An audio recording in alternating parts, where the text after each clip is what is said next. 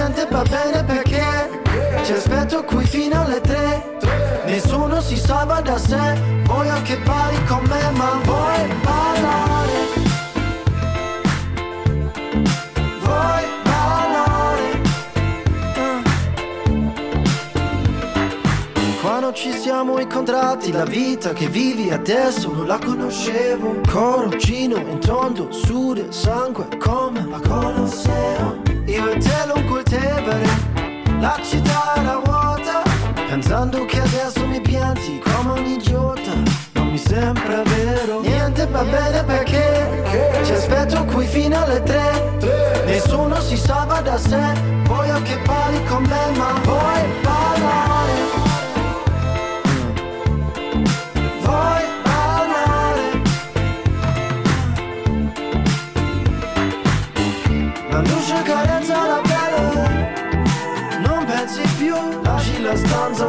Drink in mano Tutti ti guardano Il tuo vestito scintilla Esci da club che sei quasi nuda Sono a casa dietro le sbarre Tu sali in macchina con quel bastardo Vuoi parlare?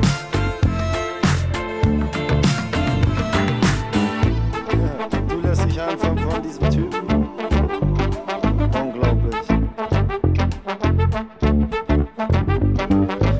Finalmente tutto funziona, tutto funziona.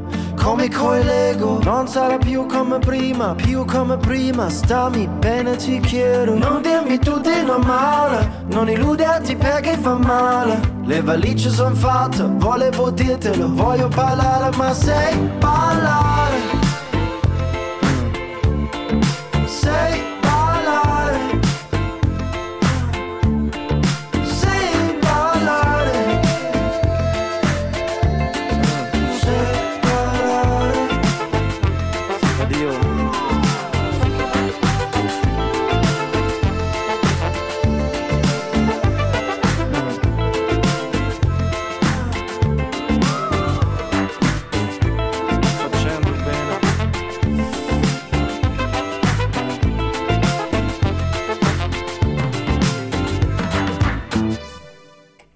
Kruckigen mit Ballare von Clüso. Sie ist ja zur Legende geworden, die Beatlemania, diese weltweite Euphorie um die britische Band. Aber wie ging's damit wohl damals den vier jungen Männern? Paul McCartney hatte immer seine Kamera dabei und so können wir jetzt quasi wie in einem Familienfotoalbum blättern, das sowohl von den Strapazen einer Tournee erzählt, wie liebevolle Porträts der Freunde zeigt. Ganz intim dieser Fotoband 1964 Augen des Sturms, den wir in dieser Stunde vorstellen. Außerdem rutschen wir bei Unterbüchern über den Rand einer Existenz in eine Dystopie in Der Spatzenkaiser. Es geht auf eine abenteuerliche Reise nach Südafrika, um einer Zwangsheirat zu entgehen. Im Debütroman Die Löwen vom Tafelberg und gleich der berühmte Tiefpunkt über die Selbstfindung einer jungen Frau. Unterbüchern bei MDR Kultur. Willkommen. Mr. Crescent. Heard the song of both the lark and the linnet. Played them both upon a parlor spinet. one with only nine strings in it, clinging to the sounding For that was all it could afford. Mr. Crescent made a wager on a vending stage. If my ship comes in and the starboard light is blue, not green, and the port light should be yellow, not red. You'll say the hold is full of false promises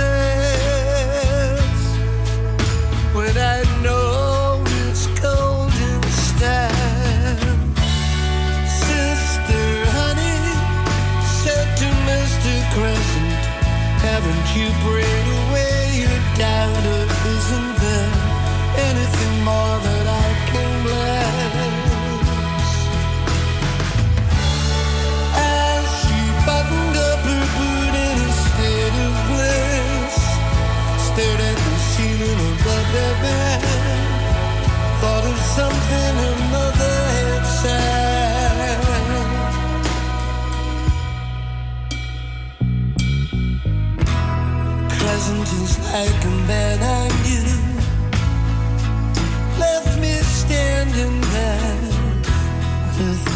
nothing but you.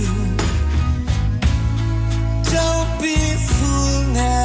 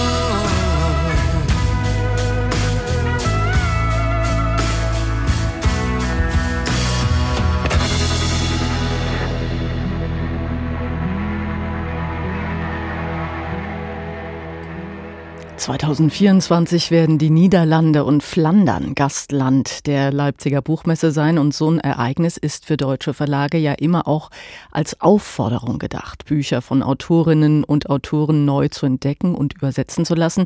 Der Arche Verlag zum Beispiel hat gerade das Buch einer jungen flämischen Autorin, Amaryllis de Chreise, aufgelegt, die mit ihrem Romandebüt in Flandern bereits viel Aufmerksamkeit bekommen hat. Der berühmte Tiefpunkt handelt unter anderem davon, wie trostreich Essen sein kann. Katja Esbach stellt uns das Buch vor.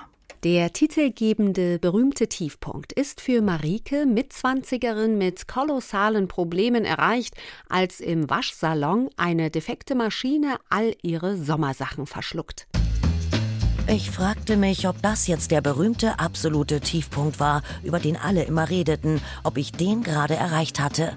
Und vielleicht könnte ich ja ohne Rücksicht auf Verluste die Tür des Waschsalons mit dieser Bank hier verbarrikadieren, mich verschanzen, den Waschpulverautomaten leer kaufen und alle Maschinen mit meinen letzten Münzen füttern und die Türen verkanten und zugucken, wie das Wasser kommt. Marike schläft seit ein paar Tagen in ihrem Leihauto. Ihr langjähriger Freund Block hat sie aus dem schicken, aber seelenlosen Reihenhaus geworfen. Und wegen der Sache mit den Sommerklamotten trägt Marike in der aktuellen Hitzewelle viel zu warme Jeans und Pullover. Geblieben ist ihr nur der Job in einem Pflegeheim. Gleich geht meine Schicht los. Ich bin allein. Wenn ich meinen Pflegewagen von einem Zimmer ins nächste rolle, weiß ich genau, wie viel Zeit ich pro Person mit Waschen und Anziehen zubringen darf. Und ich weiß genau, vor welchem Zimmer ich erst noch mal tief durchatmen und mir sagen muss, ich werde nicht die Geduld verlieren, weil ich keine Zeit habe für Gemächlichkeit oder Verwirrung oder beides. Die Geschichte der literarischen Newcomerin Amaryllis de Reise nimmt den unmittelbaren Weg zum Herzen. Ihre Sprache ist frei von Schnörkeln, ihr trockener Humor und ihre sehr empathischen Beschreibungen des Alltags in Pflegeheimen berühren. Aber wie soll es für Marike weitergehen? Ratlos flüchtet sie sich in Kindheitserinnerungen, als es ihrer depressiven Mutter noch gut zu gehen schien und sie gemeinsam kochten. Hackbällchen, an die erinnere ich mich noch ganz genau. Mama und ich in der kleinen Küche. Mama stellte die Tüten auf den Tisch und breitete die Einkäufe aus, als hätte sie einen kleinen Marktstand, an dem nur Zutaten für Hackbällchen verkauft wurden. Und dann wurde es ernst. Überhaupt spielt Essen im Roman von Amaryllis de Reise eine große Rolle. Marike liebt es zu kochen und vor allem zu essen. Eine Weile versucht sie, ihre innere Leere mit Unmengen Pralinen zu füllen, bis sie begreift, dass ihr Leben ihr allein gehört und sie sich den Problemen auch in ihrer Familie endlich stellen muss. Und weil Marike Marike ist, beginnt sie als ersten Schritt ihren Vater Mark, der die Familie vor Jahren verlassen hat, auszuspionieren.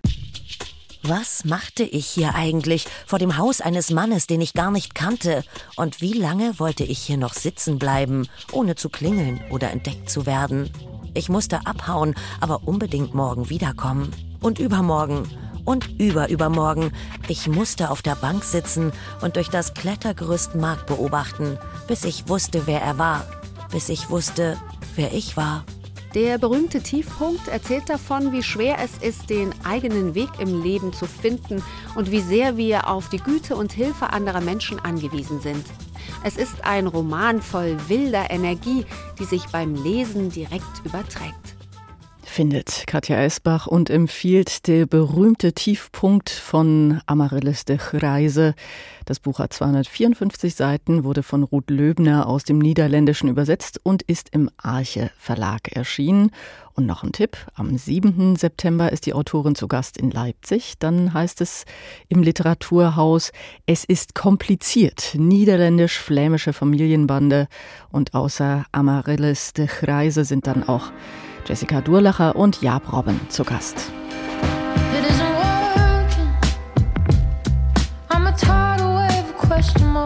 just surfing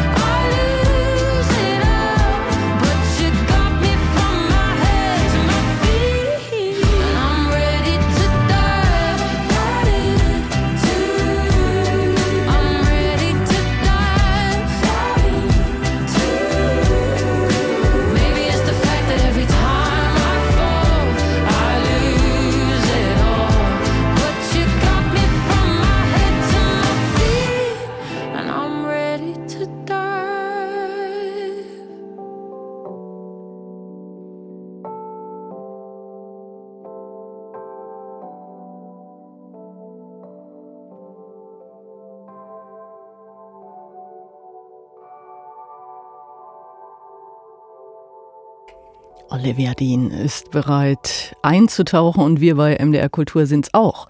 Und zwar in die nächste Geschichte bei Unterbüchern. Es geht um Zwangsheirat und eine abenteuerliche Reise in Die Löwen vom Tafelberg.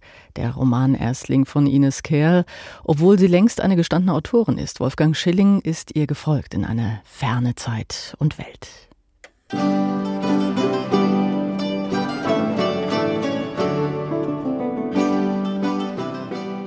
Lassen wir uns mal ein auf eine Zeitreise. Zu Lande, zu Wasser und rund um die halbe Welt. Sie beginnt im Dezember 1661 in einer Schenke in Lübeck. Hey, heißt es da, wird das heute noch was mit meinem Bier? In Rissant klatschte Katharina auf den Hintern. Das dritte Mal an diesem Morgen. Sie biss die Zähne zusammen. Ihre Ziehmutter hatte ihr eingeschärft, den Gästen schön zu tun und Umsatz zu machen. Das klingt nicht gut und wird noch schlimmer hat die gewissenlose Wirtin, die gerade mal 21-jährige Katharina, dem zudringlichen Alten doch auch noch als Ehemann ausgesucht. Diesem Schicksal entzieht sich das Mädchen in überstürzter Flucht, bei der sogar Blut, nicht ihr eigenes, fließt. Soweit die radikale Ouvertüre des Buches. Die Autorin Ines Kerl lässt es ordentlich krachen. Ihr erster Roman heißt schließlich auch die Löwin vom Tafelberg und beschreibt, so der Untertitel, Katharina Ustings kühnen Weg in die Freiheit. Schreiben, Spannung aufbauen und sie halten, das kann Ines Kerl, hat das bislang in einem anderen Medium unter Beweis gestellt als Drehbuchautorin fürs Fernsehen, was man dem Buch auch anmerkt, doch dazu später und zurück ins 17. Jahrhundert, eine Zeit, in der Frauen allein auf der Flucht nicht die besten Karten hatten. Das wird auch der jungen Katharina klar, als sie in einem Versteck endlich zu einem klaren Gedanken findet. Mit zitternden Fingern entnahm sie ihrem Bündel die Schere, zog die Mütze ab, strich sich über die dicken Haare und umfasste zögerlich eine ihrer braunen Locken. Es musste sein, so schwer es ihr fiel. Aus Katharina wird Berne, ein Junge, der sich aufmacht Richtung Hamburg, die Stadt, die schon damals Tor zur Welt war und aus der sie als blinder Passagier auf einem Segler der Vereinigte Ostindische Company dem alten Europa in Richtung neue Welt entkommt. Willkommen im goldenen Zeitalter der Niederlande und nach turbulenter Überfahrt am Kap der guten Hoffnung. Im vorgetäuschten Geschlecht und mit einem Rucksack schlimmer Erlebnisse auf den schmalen Schultern und einem, kann man sagen, teuflischen Begleiter namens Kosten im Schlepptau. Doch zum Glück trifft sie in der neuen Welt einen tatsächlich blonden Hans. Die Haare hatte er locker mit einem dünnen Lederband zusammengebunden. Die Muskeln, die sich unter dem Leinenhemd abzeichneten, verrieten schwere körperliche Arbeit. Allein der gepflegte Bart passte nicht zu der ungebändigten Erscheinung. Noch Fragen? Okay, der Typ hat was mit dem cliffhängenden Ende des Buches zu tun. Eine Fortsetzung scheint möglich. Die Freiheit hat sich die erfahrene Drehbuchautorin am Ende der knapp 450 Seiten gelassen. Bis dahin aber keine historische Liebesschmonzette geschrieben, sondern eine spannende Momentaufnahme vom Beginn einer neuen Zeitrechnung im Süden Afrikas in der es um Freiheit und Selbstbestimmung geht, von Frauen und Männern, Locals und Zugezogenen, Bösen und Besseren, die auch nicht immer die Guten sind. Das Buch beruht offenbar auf realen Schicksalen und Ereignissen im Melting Pot am Kap, unter dem es damals im 17. Jahrhundert zu köcheln anfing. Aus fünf kurzen Sätzen über Katharina Ustings in einem südafrikanischen Reiseführer ist da zu lesen, sei dieses Buch entstanden. Für die Autorin ein Traumprojekt. Das Prädikat des Kritikers, literarisches Infotainment für den kleinen Lesehunger zwischendurch, hohes Tempo beim Erzählen, das mit einer gewissen Kurzatmigkeit des Gedankens einhergeht. Vorabendserie halt statt Blockbuster. Aber das muss man eben auch können, meint Wolfgang Schilling über den Roman Die Löwen vom Tafelberg. Katharina Ustings kühner Weg in die Freiheit. Erschienen ist das Buch von Ines Kehr im Emons Verlag.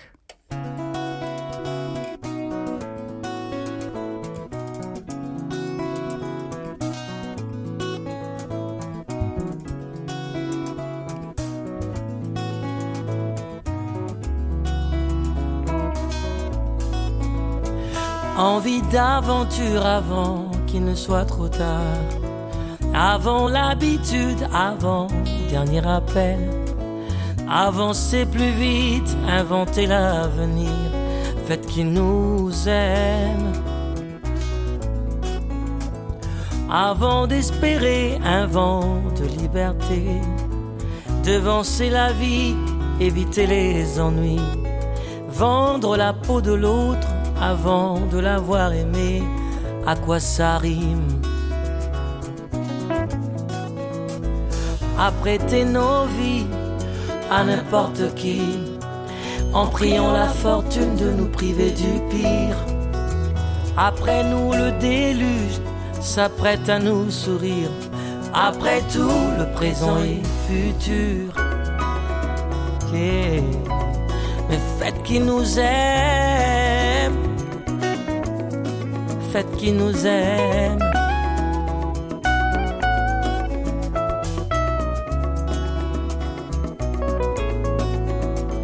Avant d'être à vendre, juste avant de se rendre avant d'essayer d'avoir une autre chance. Davantage en nature, davantage sans armure et le cœur plus vif. Envie d'aventure avant qu'il ne soit trop tard. Avant l'habitude, avant dernier appel. Avancez plus vite, inventez-vous la vie et faites qu'elle soit belle. apprêter nos vies à n'importe qui, en priant la fortune de nous priver du pire. Après nous, le déluge s'apprête à nous sourire. Après tout, le présent et futur. Les fêtes qui nous aiment, oh, fêtes qui nous aiment.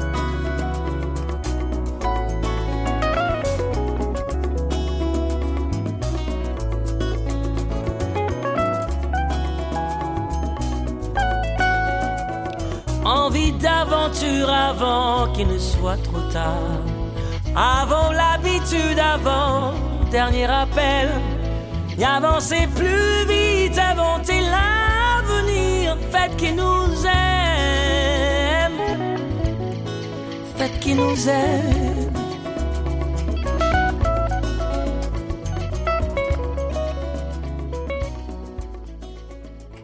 Sie hören unter Büchern von und bei MDR Kultur.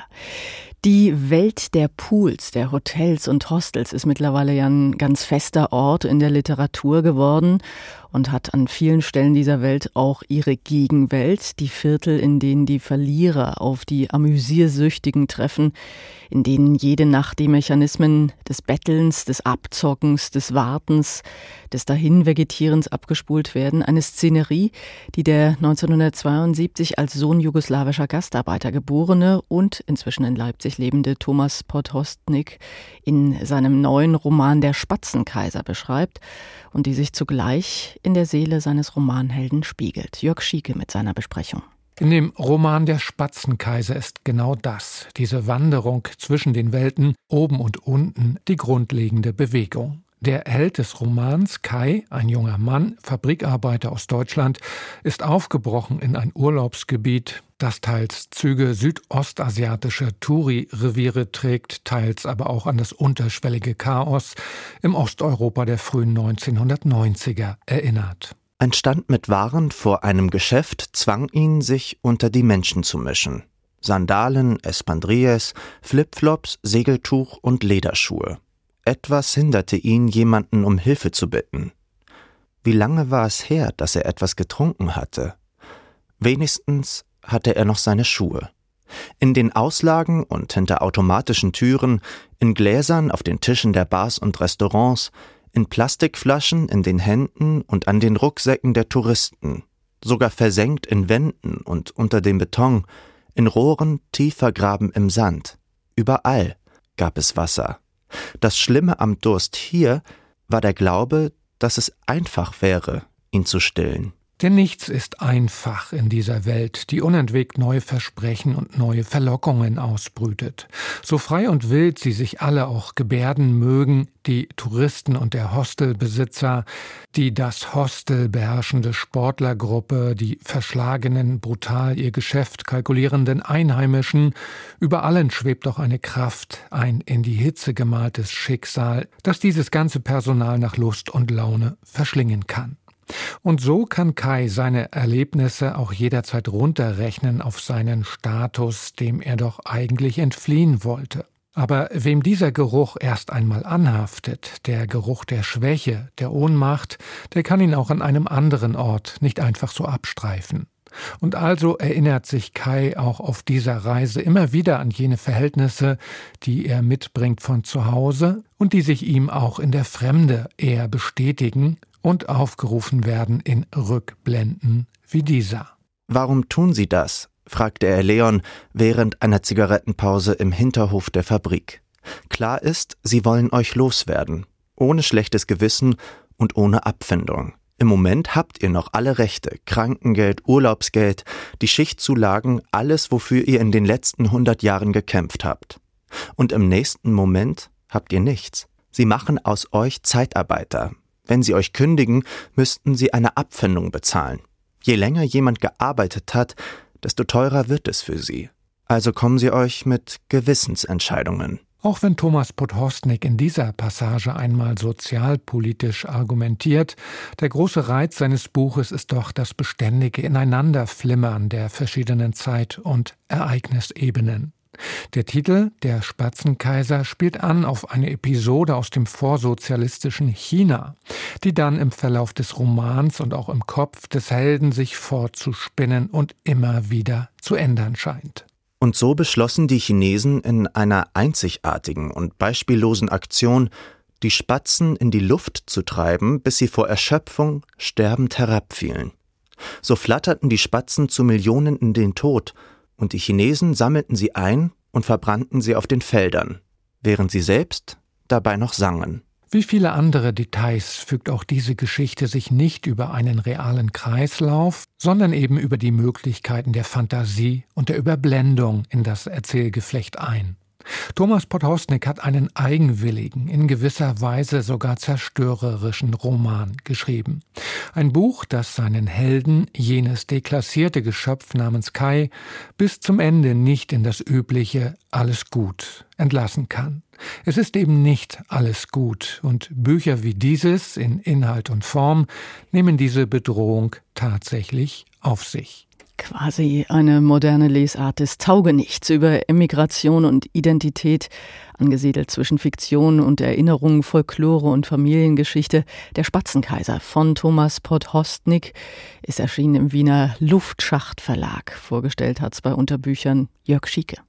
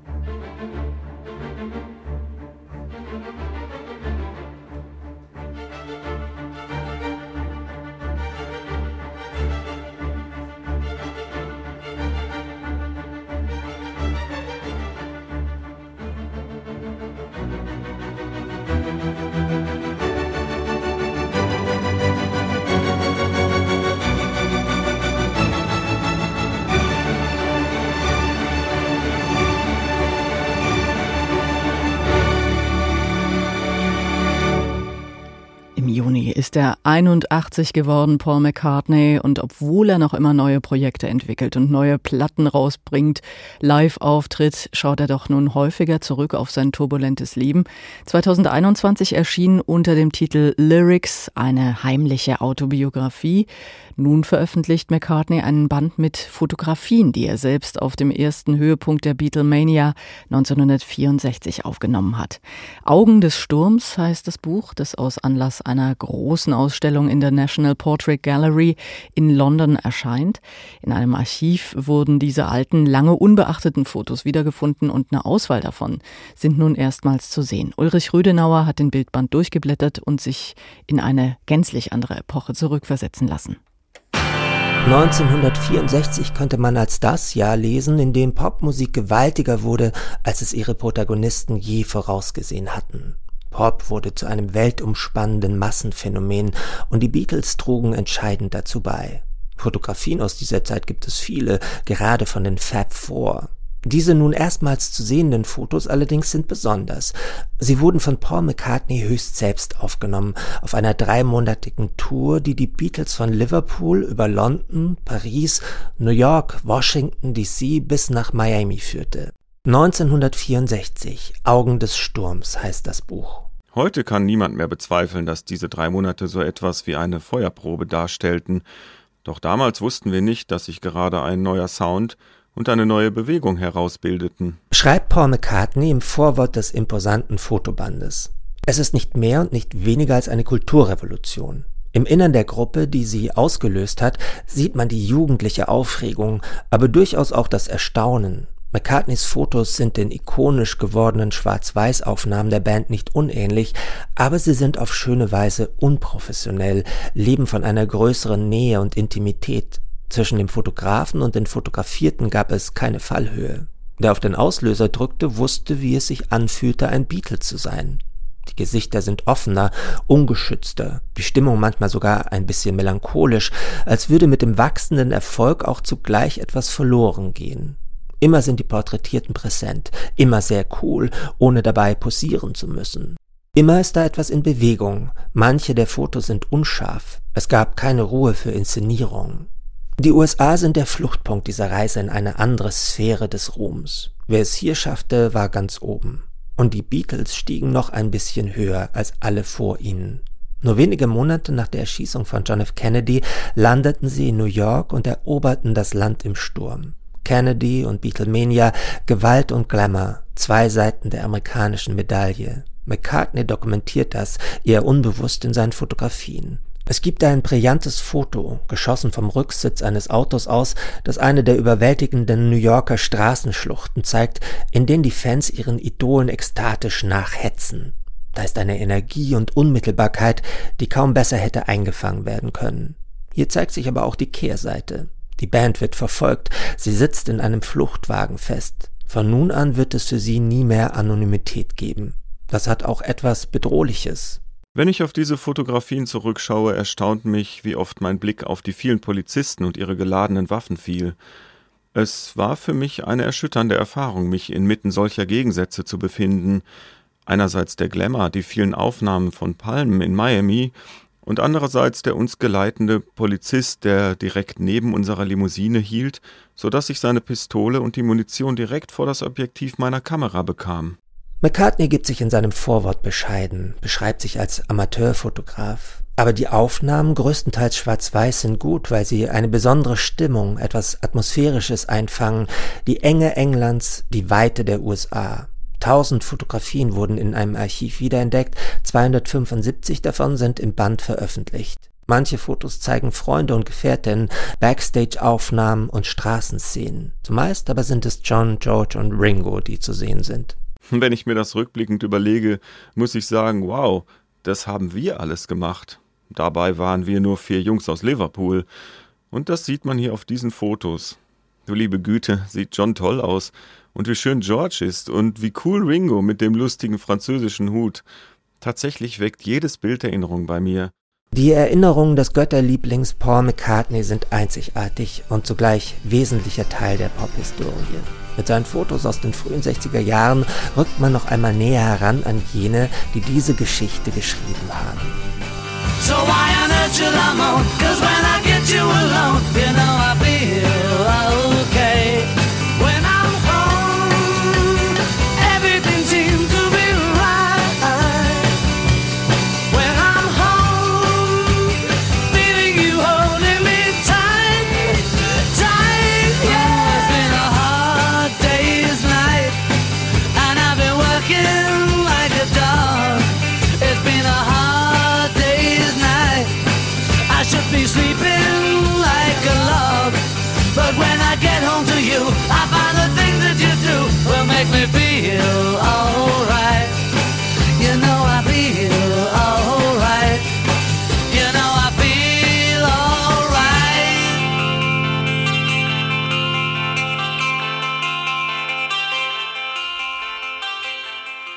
Die Beatles von Paul McCartney mit einer 35 mm Kamera aufgenommen. Das Ganze gibt's jetzt im Bildband 1964 Augen des Sturms. Ulrich Rüdenauers Empfehlung ist bei CH Beck erschienen. Und gleich stellen wir in Unterbüchern wie jede Woche eine Lyrikerin, einen Lyriker aus Mitteldeutschland vor, in diesem Fall Juliane Blech.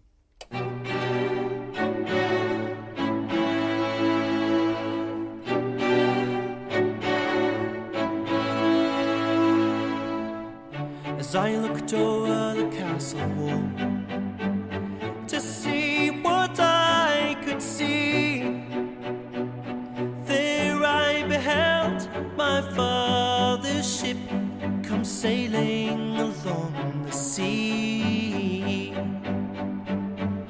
What's the matter, my daughter Jane? You're looking so pale and worn. Have you had any long sickness, nor yet been sleeping with a man? I've not had any long sickness, nor lain with any young man. But I've been sick, oh, and sick to my heart, since you've been so long in Spain. Since you've been so long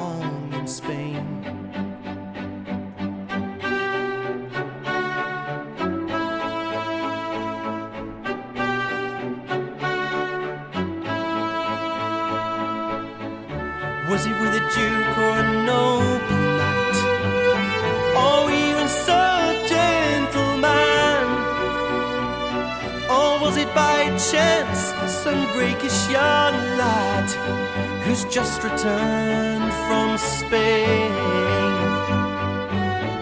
It wasn't with a duke or a noble knight, nor even some gentleman.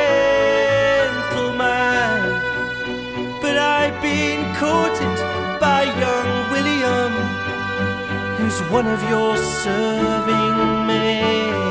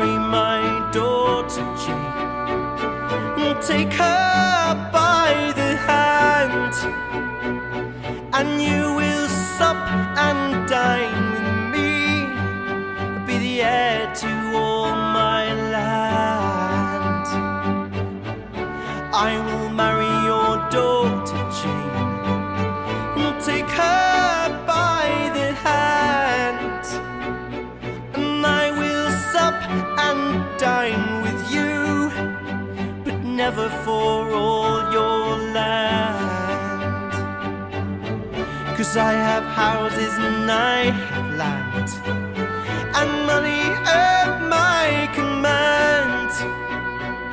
And had it not been for your daughter Jane, I'd never have been your man.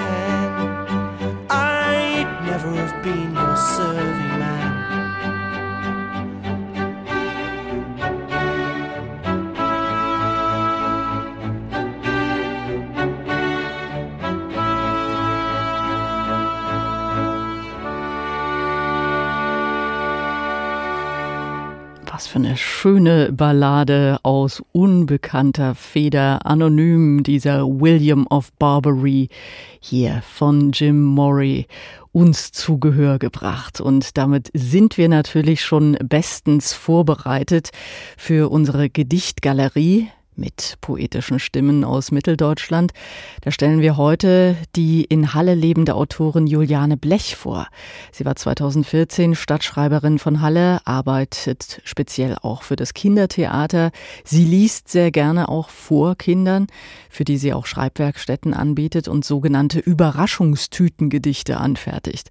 Und wir hören jetzt das Gedicht von Juliane Blech. Jetzt gehen die Tiere in die Stadt, wie Menschen in den Wald. Alle suchen sie sich satt, die Tiere kräftig schlau, die Menschen irren von Blatt zu Blatt, müde schlapp, Natur ganz pur, ein Bach, ein Teich, ein Kind, die Outdoorjacke stinkt. Wie weich die Moose sind und alle Fichten hin und weg, der Wald schon bald voll kahl, die Stadt den Tieren großer Saal. Ein Hirsch in Bremens Straßen, frische Schweine wild über den Peisnitzrasen rasen, Füchse humpeln nachts im Garten, kratzen Katzen sich die Augen aus. Die Rehe warten hinterm Haus.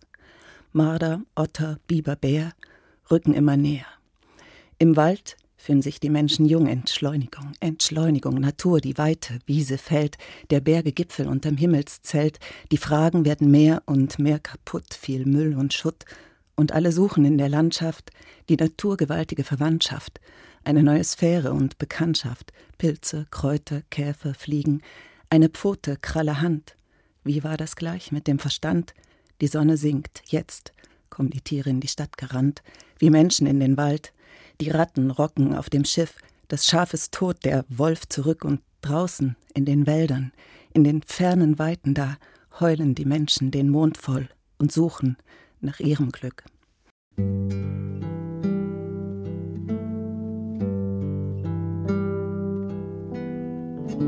Die anderen sind das weite Meer. Du aber bist der Hafen. So glaube mir, kannst ruhig schlafen.